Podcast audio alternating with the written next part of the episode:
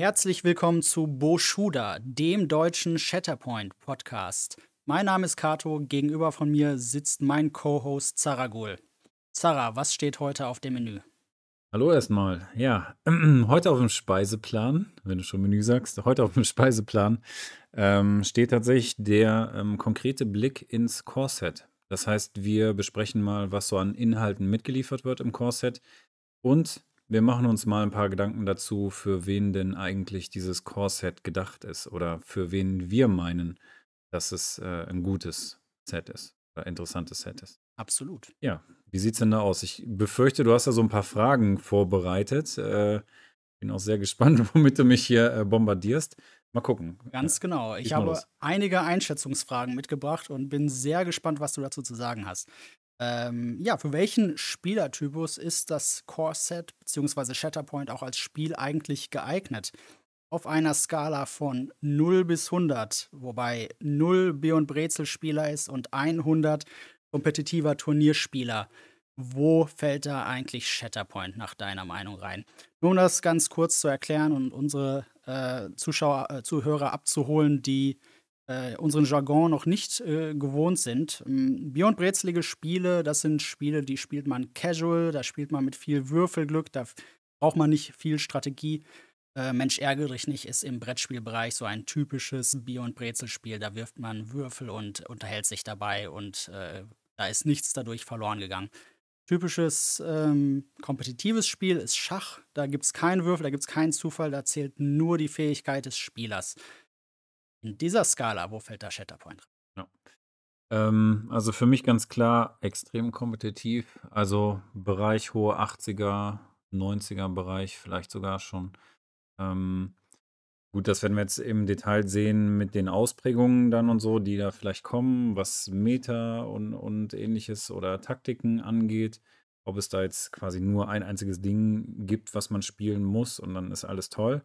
Ähm, oder ob das Spielsystem dir die Möglichkeit bietet, halt für äh, Diversität sozusagen in Listbuilding und auch im ähm, ja, Gewinnen von Spielen, halt von Auseinandersetzungen, auch mit Nicht-Meta-Teams zum Beispiel. Aber jetzt, alleine wenn du hörst, wie ich darauf antworte, auf diese Frage, geht es mir schon absolut fast nur um das Organized Play. Und ähm, ähm, da hatten wir ja vorher auch schon so ein bisschen ähm, neben dem Mikrofon sozusagen drüber gesprochen. Die ganzen Trigger, die du dir äh, behalten musst, sozusagen, die ja auf den einzelnen Charakteren verewigt sind, ähm, das ist jetzt hier in dem Spiel extrem so der Fall. Das ist Tatsächlich.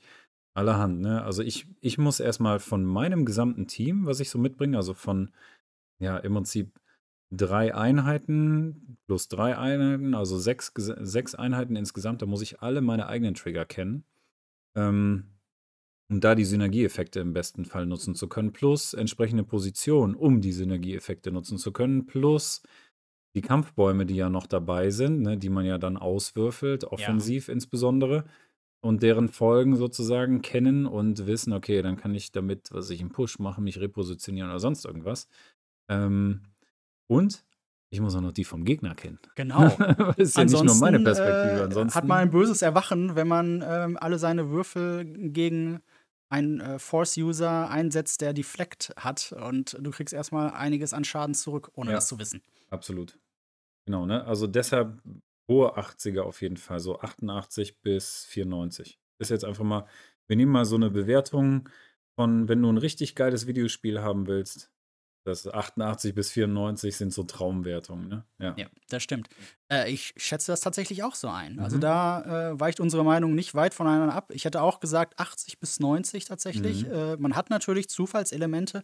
Das sind die Würfel, das sind die Decks, aber auch beides lässt sich mitigieren. Also es gibt einige Abilities, mit denen man äh, das Deck ähm, ja, verändern kann, mit denen man auf das Deck einwirken kann. Und genauso sieht es halt auch bei den Würfeln aus. Ähm, tatsächlich auch meine Einschätzung äh, eher Richtung Schach als Richtung Mensch ärgere dich. Ja. Äh, und zwar eine ganz gehörige Portion. Also, dass ein Anfänger gegen einen Veteran in Shatterpoint gewinnt, ist sehr, sehr unwahrscheinlich, geht quasi gegen null. Mhm, absolut. Ja. Sehe ich auch so. Dann habe ich noch eine weitere Frage. Und oh zwar, oh mein Gott. Äh, was glaubst du? Auch wieder auf einer Skala. Ähm, Für welchen Spielertypus eignet sich Shatterpoint? Eher für Simulationsspieler oder eher für arcadige Spieler, also die eher so, so eine Arcade-Erfahrung bevorzugen? Oder eben Leute, die gerne mhm. ins Detail gehen und alles simulationslastig hätten? Mhm. Da bin ich zwiegespalten tatsächlich. Ah, okay. Weil äh, gerade gerade durch dieses, äh, ich muss halt sehr viele konkrete oder sehr viele Rahmenbedingungen kennen, um da irgendwie erfolgreich in dem Spiel zu sein. Das hat ja auch irgendwo, ja, was heißt Simulationscharakter, aber hm, ist jetzt hier, finde ich, eher schwieriger zu übertragen auf die ähm, Darstellung der Charaktere aus einem Star Wars-Universum. Natürlich kann man sagen, okay, das hat irgendwo auch seine Lore-Basis und so. Das ist vielleicht auch mal ein Thema, worüber wir uns auch mal unterhalten können. Ähm, aber es geht mehr um die Effekte an sich, habe ich das Gefühl. So, und deshalb vom Bauchgefühl her eher auf der Seite, also von der Skala her, äh, hohe Skala wäre dann eher Arcade. Simulation, äh, Arcade, ach so, mhm. und Simulation wäre, dann würde ich äh, eher unter den 50 Prozent bleiben und eher etwas Richtung äh, Simulation gehen. Ähm, ja, es hat auch diesen Arcade-Charakter, dass du sagst so natürlich, ich habe meine Helden hier, das ist auch heroisch und die Miniaturen sind auch heroisch und die Fähigkeiten und Skills sind auch irgendwie cool, alle, also gefühlt zumindest, ne? Und wenn du Synergien hast, umso besser. Ähm, aber genau das ist ja auch wieder dieses, ja, ein Anakin Skywalker mit seiner 501. und seinem Captain Rex ist halt einfach stärker, als wenn er irgendwo anders alleine ist, vielleicht. Also vielleicht ist das so, vielleicht ist es auch nicht so, aber ähm, jetzt erstmal so vom, vom Spielgefühl her hat man so den Eindruck, ja, arkadelastig wieder dann so, ey, das passt thematisch einfach viel besser. Und aber auf der anderen Seite, hey, ich kann den eigentlich ja doch woanders viel besser gebrauchen, in anderen Teamkonstellationen. Darum geht es ja dann vielleicht im Listbuilding auch. Mhm. Das ist ja dann schon wieder eher, okay, ich beschäftige mich rein mit Fähigkeiten, Skillsets und Synergieeffekten, ohne jetzt darauf zu gucken, wo gehört der eigentlich loremäßig hin. Mhm. Deshalb eher Simulationsbereich. Ja, okay. Ja. Ja, ich würde tatsächlich ein bisschen in die andere Richtung gehen. Mhm. Ich würde sagen, eher, äh, das spielt sich eher arcadig, äh, und zwar äh, als Klassiker im Bereich Simulation äh, würde ich Battletech Ja gut, ansehen. das ist, äh, das ist jetzt natürlich ja, e extreme Ecke auf Extreme jeden Ecke, Fall. Wenn ja. du sagst, äh, ja, ich liebe zwölf DIN A4-Blätter vor mir, Ja. wo du irgendwas tracken musst. Nee, da Also gebe ich dir vollkommen recht, da sind wir ganz weit von entfernt. Mhm. Ja, Ja, genau. Also Battletech, ne, kann man natürlich auch dran Spaß haben an so einer simulationslastigen Geschichte, wo man alles eben tatsächlich realitätsnah simulieren kann. Es gibt ja so das geflügelte Wort, äh, in Battletech ähm, kann man alles Mögliche auswürfeln, ne? Von Mhm. äh, der Mech rutscht über Eis aus, bis Ja. äh, das Gelände ist matschig oder er kühlt sich ab in einer Sumpfpfütze und äh, für alles gilt ein spezieller, spezifischer Würfelwurf. Ähm, das geht halt natürlich ganz stark in die Simulationsrichtung, während ähm, ja, Shatterpoint, das hast du gerade schon gesagt, äh, doch ein bisschen mehr in die andere Richtung geht. Da wird halt ähm, ja, es gibt einen Unterschied im Gelände, Ja. durchaus, ja, Ja. aber ähm, es ist weniger Simulation, vor allen Dingen zum Beispiel die Cover und Line of Sight. Absolut, Da ja. würden einige Leute sagen, was sind das, das für kontraintuitive Regeln? Das ist doch ganz Mhm. komisch. Ihr guckt da von oben drauf und das ergibt ja gar keinen Sinn. Ja? Mhm. Wenig, ja, Simulation, aus Aus Simulationssicht. Simulationssicht gebe ich dir vollkommen recht, Da das ist das Sinn. nicht. Ja. Ne, wie gesagt, was ich da so im Hinterkopf habe, ist mehr so die äh, Trigger, dass du da. Das, ich glaube, das ist dann mehr Komplexität im Arkadigen. Also da Ja. ähm, hast du mich überzeugt, dass es eigentlich mehr wirklich ne, heroische Momente darstellen mit, ähm, ja, wenn du halt die Fähigkeiten dazu im richtigen Moment auslöst, dann wird es auch zu einem Heroic Moment. Ja. Definitiv. Jetzt muss ich dich natürlich trotzdem noch auf eine Zahl pressen. Oh, jetzt kommt's. Ja. Achso, äh, dann schiebe ich es mehr auf Arcade, dann nehmen wir, äh, Arcade war der höhere Wert, ne? Ja, genau. Dann sind wir eher bei ja, 65, 70, sowas, die Richtung. Ja. Also nicht Ja. so extrem super Mhm. äh, Arcade-mäßig, weil ja doch, ne, wie wir gesehen haben, viel Komplexität da auch hintersteckt. Und das ist ja eher typisch für simulationslastige Spiele. Genau. Ähm, aber ich würde es jetzt nicht, nicht viel weiter als 65, ist schon ziemlich viel, nicht viel weiter schieben. Mhm. Ja, sind wir doch wieder auf der gleichen Seite. Äh, das würde ich tatsächlich auch so einschätzen. Kommen wir zur nächsten Frage. Mhm. Und eine Klassikerfrage. Ist es eher ein Tabletop für Anfänger oder eher für Veteranen? Ja. Ähm, Wäre jetzt eine Gegenfrage, was sind Anfänger aus deiner Perspektive? Jemand, der, sagen wir mal, aus dem Brettspielbereich kommt, ne, der interessi interessiert ist an verschiedenen Games, ähm, aber noch nie in einem Games Workshop war, noch nie in einem Tabletop-Laden war, sich noch gar nicht auskennt. Das ist ein Tabletop an. Okay, also du meinst jetzt Tabletop-Anfänger, ne? Hast du ja jetzt auch am Ende gesagt, ja. Ähm, nee, das ist eher nicht, also ja, es ist für den Anfänger, was das Thema angeht, definitiv. Also ich glaube, oder ich bin der festen Überzeugung, dass, und das haben wir auch schon gesehen, in dem einen oder anderen Forum, in dem wir uns auch äh, rumtreiben, äh, sei es jetzt Reddit oder Facebook oder sonst irgendwas, sehen wir ja, dass da auch viele neue Spieler sind in der Hinsicht, ja, das ist was für Tabletop-Anfänger. Also die werden dadurch auf jeden Fall angelockt. Ne? Also es ja. gibt offensichtlich einen großen Reiz für ganz neue Neueinsteiger. Ähm, aber, und da sehe ich halt einige Problematiken. Einmal die Komplexität, ne? was wir jetzt gerade schon angesprochen haben, im, in den Spielmechaniken an sich. Ja. Ähm, bloß, wenn du halt Tabletop-Neuling bist, und da kommen wir ja gleich nochmal zu den Inhalten, was da so in der Box drin ist. Wenn genau. du das auspackst und dir das erstmal anguckst, was dann da vor dir liegt, denkst du dir auch so, meine Güte, was mache ich jetzt damit? Dann ne? ist man erstmal erschlagen. Ja, da ist man wirklich im wahrsten Sinne des Wortes erstmal erschlagen. Und ähm, da befürchte ich, oder da bin ich mir sehr sicher, da werden viele ähm, Neulinge eher mit überfordert sein. Weil du eben nicht weißt, was brauchst du alles an keine Ahnung, Bastelwerkzeug, Kleber, äh, Bemalung und so, ne? Das sind ja Themen, die für ja, also für den einen oder anderen, ähm, erfahrenen, sehr nerdigen Brettspieler, Boardgamer ist das gar nicht so weit weg. Ähm, da wirst du eher wenig, äh, Miniaturen basteln, weil die oft halt schon fertig sind, also fertig montiert sind und, äh, du im Prinzip die nur grundieren musst und bemalen musst. Also den Hobbybereich, glaube ich, das decken auch Boardgamer mittlerweile ab, das Bemalen. Ähm, aber das Basteln, uh. Also das ist zum Beispiel so ein Aspekt, das, äh, das werden die wahrscheinlich nicht so einfach hinbekommen. Oder das wird die erstmal vor eine Hürde stellen, sowas zum Beispiel. Ne? Mhm. Ja. ja. Und ähm, prozentual gesehen? Prozentual gesehen, der höhere Wert ist für Veteran. den, für den Veteran, ja, ähm, ja, 75.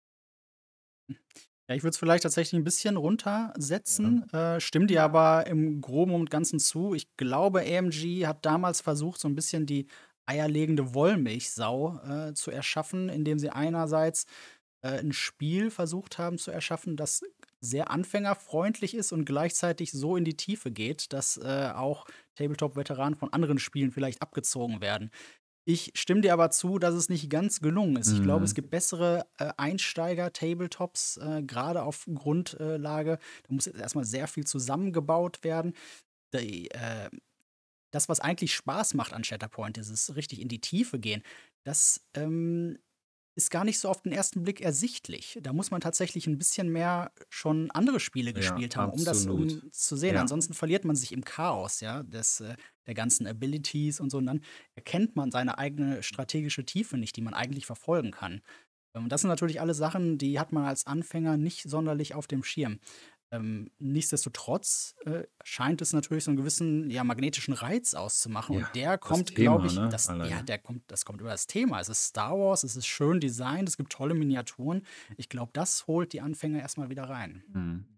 Ja. ja. ich würde ähm, recht, vielleicht tatsächlich auch den Regler äh, eher so bei 55 bis 60 setzen. Okay, also leichte Tendenz auf die Seite, aber nicht, so, nicht ganz so extrem, wie ich das jetzt gesehen habe. Ne? Genau. Vielleicht, ja. Ja. Ja, durchaus, ne, durchaus auch vollkommen nachvollziehbar. Wie gesagt, der ein oder andere Boardgamer hat, glaube ich, einen ähm, entspannteren Einstieg, aber es wird auch viele geben, die halt wirklich dann ja, überfordert sind, mhm. gerade was gewisse Dinge angeht. Ja. ja. Ich habe noch eine Frage. Mhm, sehr Und gerne. Und zwar, wir haben es gerade ganz leicht angesprochen, aber ich äh, werde meine Frage noch konkretisieren.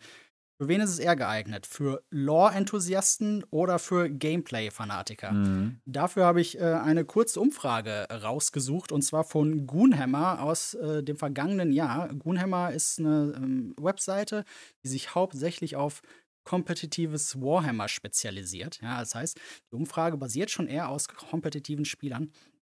Und die Frage war, ähm, wie häufig spielt man eigentlich Warhammer, in dem Fall 40k mhm. und Age of Sigma. Ähm, im Jahr. Und die größte Anzahl, zwar 31% spielt 0 bis maximal 6 Spiele im Jahr.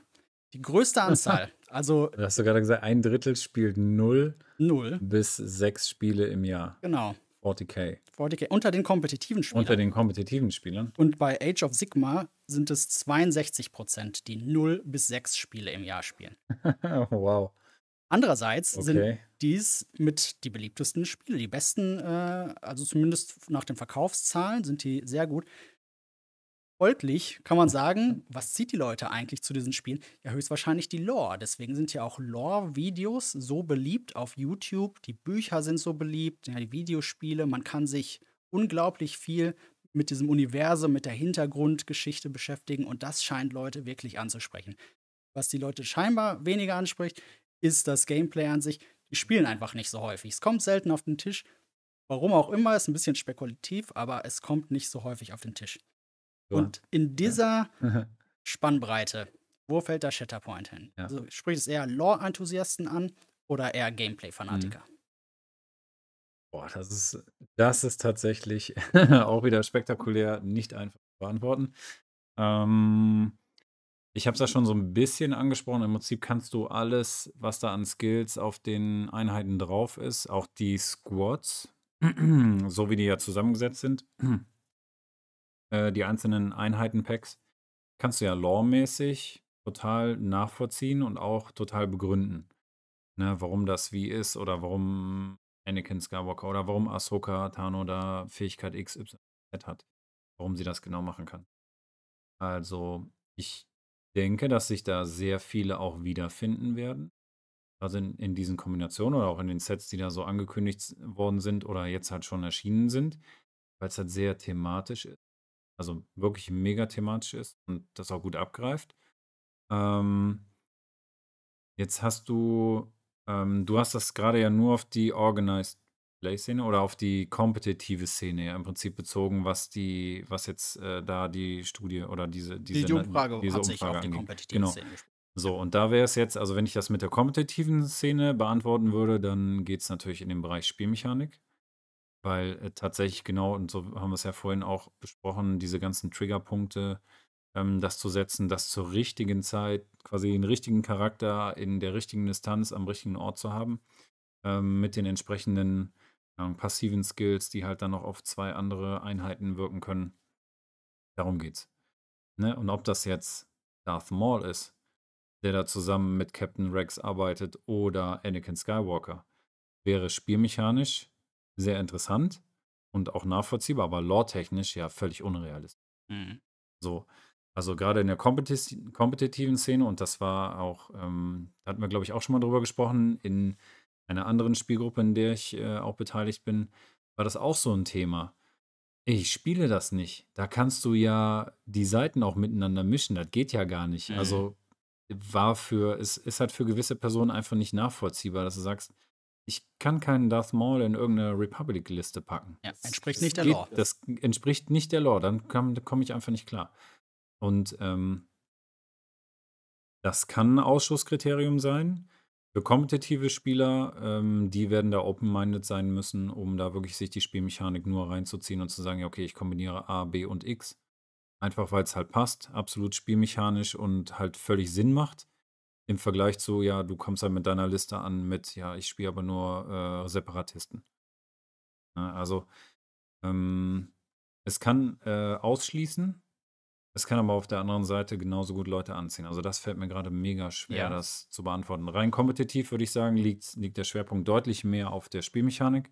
Da bin ich dann auf jeden Fall bei 80 oder so. Mhm. Und ähm, wenn du sagst, Casual, also die, die es vielleicht eher versuchen, Bier- und Brezel-mäßig zu spielen oder halt einfach, weil sie sagen, ach, das sind schöne Miniaturen und ich habe mir das Core-Set geholt und hol mal die Box oder mal die Box, weil die einfach für mich thematisch gut passt und die stellen sich das in die Vitrine, wie die meisten Games, Workshop oder What- 40k-Spieler ähm, halt einfach viel dann Miniaturen sammeln und das irgendwo hinstellen und bemalen. Ähm, denen geht es auch mehr um das Lore. Mhm. Also, Ja. ne, und also ich glaube, du greifst beide ab. Ja. Mit dem, mit dem Core-Set oder mit dem, was äh, AMG gemacht hat hier, greifst du beide ab. In der kompetitiven Szene wird es halt viel mehr um die Spiele. Mhm. Definitiv.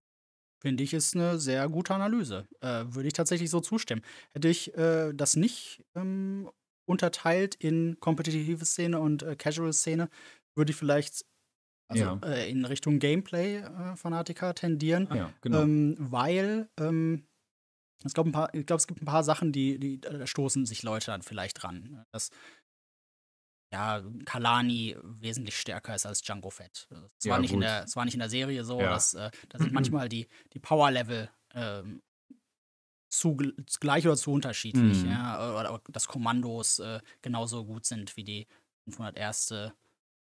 Punktanzahl. Das ist in Legion anders. Ja? Also Mhm. in Legion ist das da wesentlich lore-akkurater. Und wenn Leute wirklich viel Wert darauf legen, dann ähm, ist Legion, glaube ich, ja, der bessere Griff. Äh, aber es stört natürlich nicht, genau wie du gesagt hast. Ähm, Gameplay ist der Fokus, aber man kann sich das natürlich auch. Äh, es gibt auf jeden Fall auch Anhaltspunkte, wo Lore halt doch irgendwie auch gut geregelt ist. Ne? Man nimmt Anakin Skywalker, der den äh, Struggle Tracker bewegen kann, weil er eben The Chosen One ist oder so. Also solche witzigen Sachen, die hat man halt schon auch. Ja, definitiv. Gut, eine Sache noch. Mhm. Und zwar, wen spricht es eher an? Hobbyisten, Bastler und Maler oder eben Bastelfaule? Also da tatsächlich eher Hobbyisten, Bastler und Maler. Definitiv. Einfach weil die Miniaturen auch so gut geraten sind, muss man echt sagen. Also Qualität finde ich äh, echt gut. Hat mir sehr gut gefallen bisher, das, was ich da zusammengebaut habe und bemalen durfte. Ähm, macht richtig Spaß. Du kannst die Details gut erkennen. Du kannst, ja, auf der anderen Seite hast du natürlich auch rimmelige Figuren, ne, wie zum Beispiel die Druiden und so. Das ist ja, Ja, immer so eine B1, viel ja. diskutiert. Ja, die B1, das war jetzt so eine ähm, heiße Kiste bei vielen. Ähm, das ist dann eher für Hobbyisten. Weil, ne, ich hatte es ja so ein bisschen angerissen, du hast in dem Core-Set halt nicht, ja, nicht das drin, was ein Anfänger unbedingt braucht. Ne? Und ich glaube, das ist auch nicht die Ausrichtung von dem Core-Set. Dass es sich an Tabletop-Neulinge richtet in der Form, dass es die auch noch äh, irgendwie eine, eine Kneifzange mitbringt und Kleber und ein paar Farben. Das ist nicht die Ausrichtung, sondern glaube, die Ausrichtung ist halt mehr, wie du schon sagtest, eierlegende Wollmilchsau. Ne? Wir versuchen irgendwie alle so mit einzubeziehen. Klar, Hauptfokus wird wahrscheinlich eher auf Hardcore, Hobby und ähm, Gaming-Szene tatsächlich eher sein. Ne? Sonst hätten wir nicht diese Spielmechaniken, so wie wir sie jetzt haben hier. Ähm, ansonsten hättest du einfach irgendein Würfelspiel draus gemacht und du darfst mit deiner Figur einmal laufen, einmal angreifen. Also, äh, das, den Fall haben wir jetzt gar nicht. So, und mh, das, was wir jetzt auch in den Foren und so gesehen haben, alleine was die Leute mit den Miniaturen anstellen, worüber die sich taktisch Gedanken machen und so, das sind wirklich Herzblut-Hobbyisten. Ja. Ne? Ja. Also das spricht viel mehr die, die noch an, als diejenigen, die halt so, ja, so gerade Bastelfaule. Oh, das wird schwer. Ja, das sehe ich auch Das wird so. richtig ne? schwer. Also Bastelfaule würden sich dann vielleicht eher X-Wing oder Armada äh, zuwenden, weil da Ja, danke halt schon.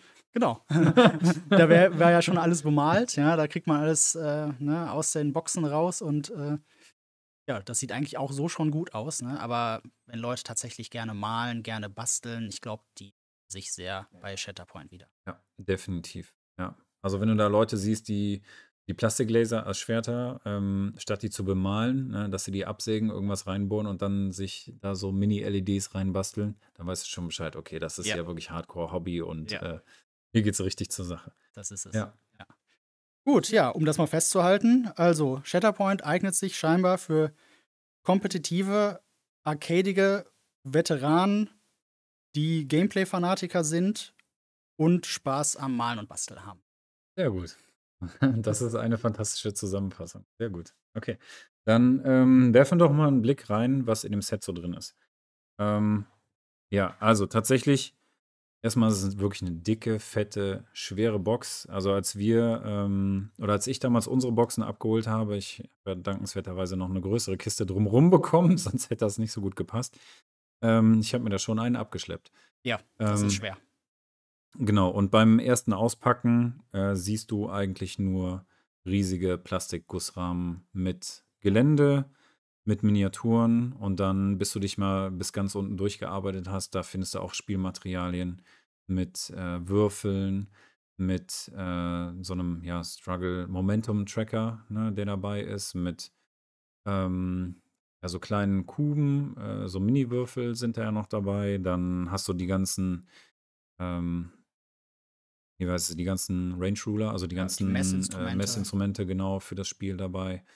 Ähm, Token, da waren, glaube ich, es sind zwei komplette Bögen gewesen, ne, Ja. an, an Token, meine ich. Mhm. Und äh, auch schön Dickpappe, gute Qualität, also Gute muss man echt sagen, Ja.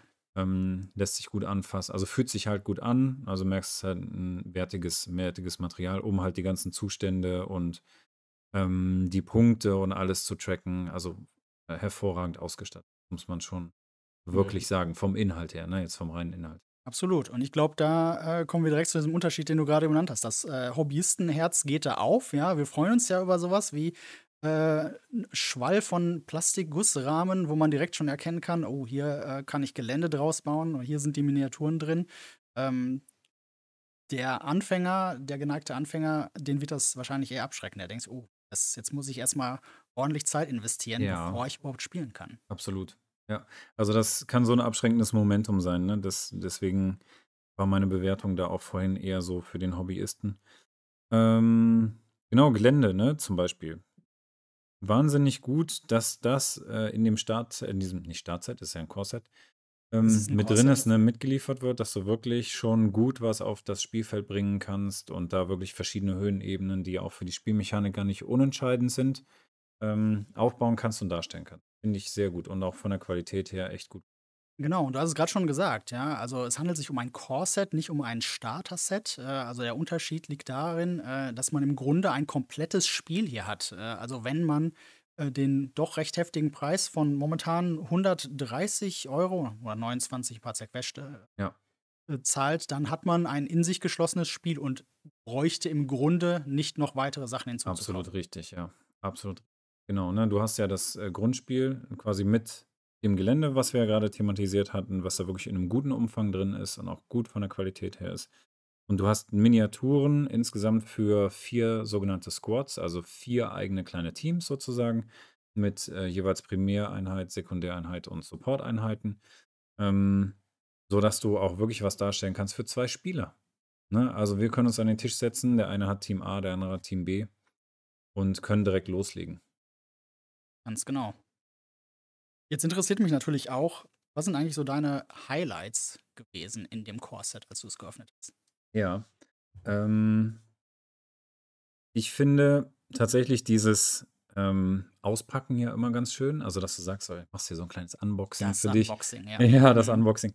Ähm, das ist halt ein tolles Gefühl gewesen, einfach weil es so viel Material ist. Natürlich denkst du auch so, boah, was für eine Riesenschlacht und wie soll ich das alles bloß zusammenbauen? Aber es hat ja alles funktioniert im Endeffekt und gerade das äh, Gelände ging zum Beispiel recht flott von der Hand.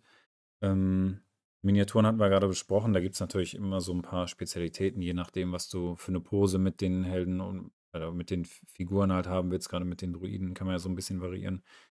Äh, Das ist dann schon mal so ein bisschen hakelig gewesen, aber mein Highlight, was das angeht, ist einfach, ja, der Materialumfang. Erstmal, das war so mein erstes Highlight. Dann ähm, tatsächlich finde ich ein nettes Gimmick, dass ähm, man Pappen mitgegeben hat, die als Hintergrund für die Miniaturen dienen können. Also Ja. wenn du die fotografieren möchtest, hast du einen Hintergrund dabei, Mhm. den du dahinter stellen kannst. Finde ich halt, ist halt auch ein äh, nettes Gimmick. Ja, so Tatooine und eine Eiswüste war das. Ja, genau, sowas war das, genau. Ähm, die Qualität von den äh, Würfeln zum Beispiel finde ich gut. Ne? Das ist halt so, das sind so haptische Momente, wo du sagst so, ach, das fühlt sich einfach gut an. Ja. Und das, ne, das äh, beim Hobbyisten löst das wieder Spaß aus, wieder Freude daran. Hey, du hast ein wertiges Produkt in der Hand und da freust du dich schon drauf, das hier auseinanderzunehmen, zusammenzubasteln, bemalen, irgendwas. Das ist so, da war die Vorfreude mit drin, ne? Bei diesem Auspacken und Materialschlacht. Hm, Das war auf jeden Fall ein Highlight für mich. Da kann ich dir nur zustimmen und vielleicht noch ergänzen, äh, gerade als du das mit dem Fotohintergrund erwähnt hast, da habe ich auch direkt an diese ganzen kleinen Easter Eggs gedacht, die da auch überall versteckt waren. Das ist dann sowas wie es auf den Messgeräten, auf dem Range Ruler zum Beispiel Han Solos Blaster ist oder R2D2, der da ähm, 'n Dash hinlegt, Mhm. der schnell vorbei, äh, flitzt. Thermaldetonatoren, meine ich, sind auch auf einem von Thermaldetonatoren, den, äh, ja. Range Rulers drauf, ja. Und, äh, als so Scattergelände, die eigentlich gar nicht so sonderlich fürs Gelände an sich, ähm, relevant sind, aber für die optische Deko hat man zum Beispiel auch so 'n kaputten Astromech, wo so 'ne, äh, Lothkatze, Ja. äh, drauf sitzt. Äh, derjenige, der Rebels oder jetzt die Ahsoka-Serie gesehen hat, wird sie wiedererkennen.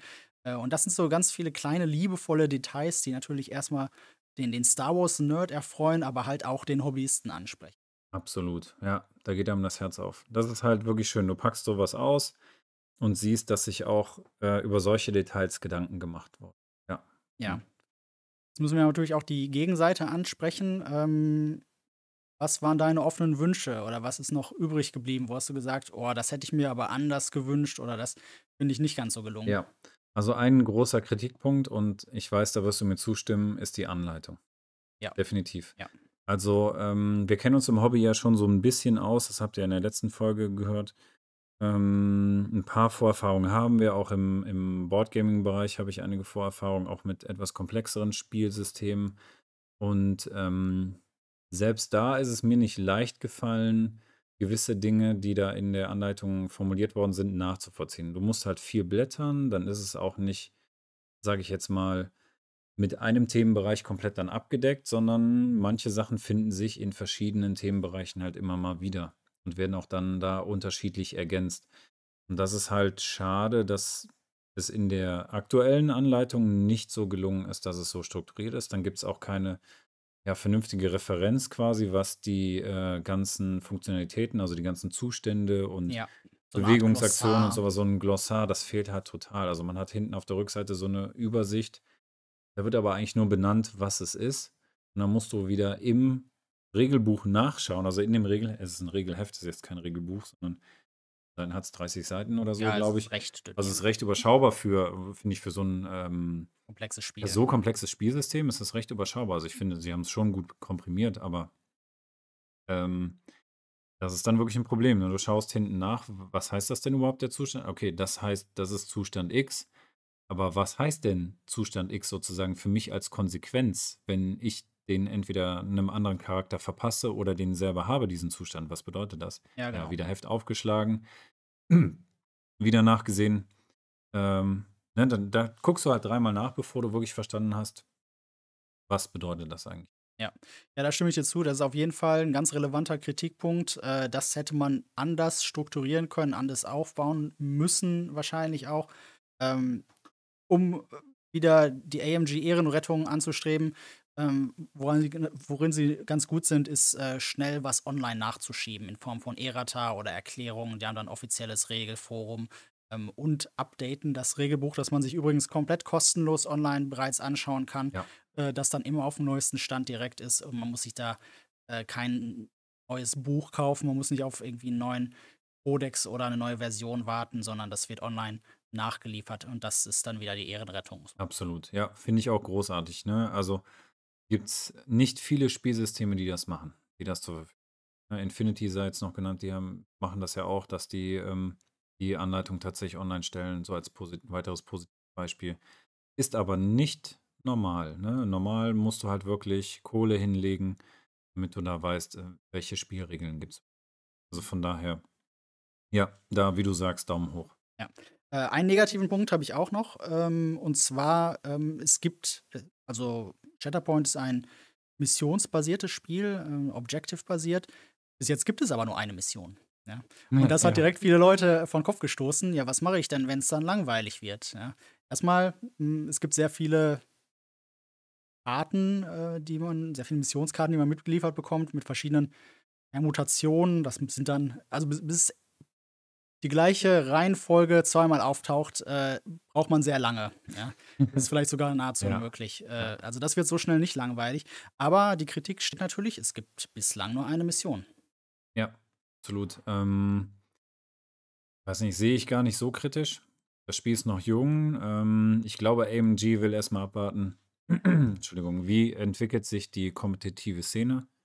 Ähm, jetzt auf längere Sicht, wie können wir vielleicht in 'ne, ähm, World Championship oder Ähnliches gehen? So und dafür, wenn's wirklich um Qualifikationsturniere oder ähnliches geht, da kann ich mir sehr gut vorstellen, und das ist ja auch leicht gemacht, es sind ja nur Karten in einem einfachen Kartenset als OP-Turnierkits oder so, das nachzusteuern bei den jeweiligen Händlern. Ne? Du hast wieder ein Produkt, das du an den Händler verkaufen kannst ähm, oder das du an die Spieler verkaufen kannst, weil die Spieler müssen ja letztlich diese Missionen dann auch mitbringen. Das gehört ja auch dazu. Also im Prinzip ist es ja in den Regeln schon verankert, dass die Möglichkeit besteht oder dass sehr voraussichtlich ja andere Missionen kommen werden. Ne? Also nicht nur voraussichtlich, ist tatsächlich sogar schon so, bestätigt worden. Ne? Also wann, nur wann die jetzt kommen, das ist jetzt das große Fragezeichen. Ähm, da würden wir uns dann auch zu gegebener Zeit einfach mal mit beschäftigen. Aber wie du sagst, die Varianz, so wie wir es bis jetzt ja auch gespielt haben und festgestellt haben, ist erstmal so groß, dass äh, wir mit der Basismission und den daraus ja, sich ergebenden Struggles, also einzelnen Konflikten, so nennt sich das ja im Deutschen,